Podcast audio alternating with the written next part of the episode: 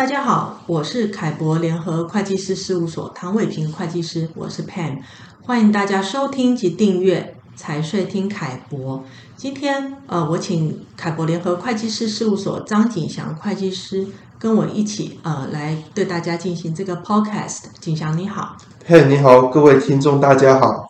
台湾的 CFC 制度啊，从二零二三年，也就是今年开始上路，那这对台商造成很大的冲击。实物上会有一些客户咨询我们啊，就是如果他的境外企业呢是设立登记在美国德拉瓦的 Foreign Owned Single Member。LLC 是不是就可以规避这个台湾 CFC 的课税啊？那今天我们就针对这个议题来跟大家做个说明。那首先，我想请景祥呃简要的来跟大家还是重复一下啊，台湾的 CFC 制度是怎么课税的？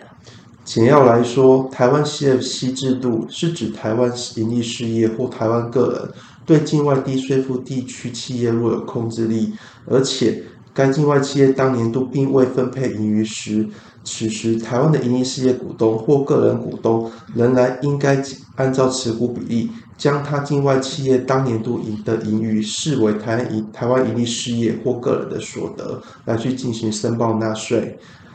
那德拉瓦公司它在不在台湾 CFC 的课税范围呢？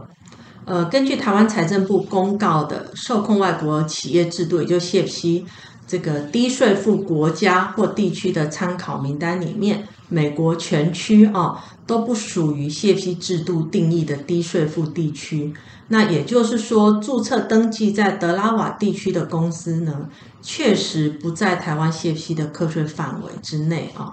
那德拉瓦公司在美国当地是否是免税呢？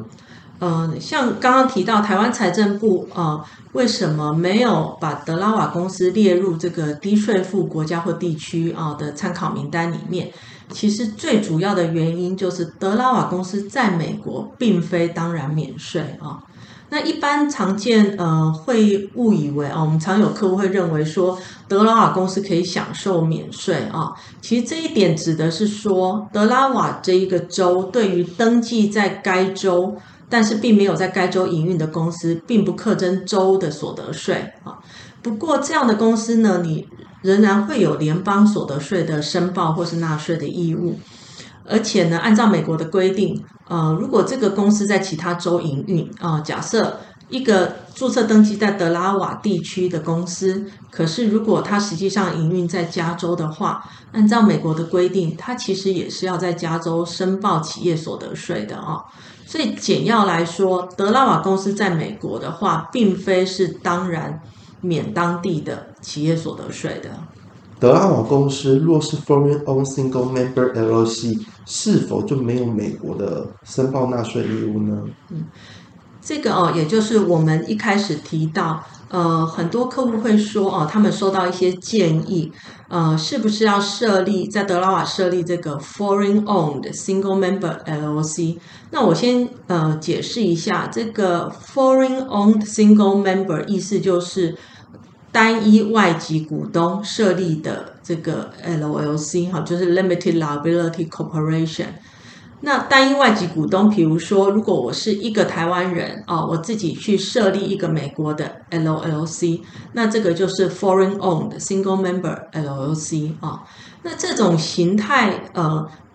它在美国其实它需要申报的交易确实会比其其他形态的要少啊。那按照规定的话，如果呃，Foreign Owned Single Member LLC 如果没有应申报交易，就是没有 reportable transaction 的话，它就不用定期做税务的申报哦。那这也是呃，为什么有些客户会觉得说，哎，那我就设立这样形态的 LLC，然后我就不用做税务申报，那同时呢，也不用来课征台湾的 CFC 啊。那不过，根据美国的规定呢，有哪一些状况下呢？呃，这个 Foreign Owned Single Member LLC 是有应申报交易的、哦。呃，只有两种，一种就是跟海外关系人的各项交易，比如说买卖商品、租金、佣金、权利金、利息，或是各种服务费。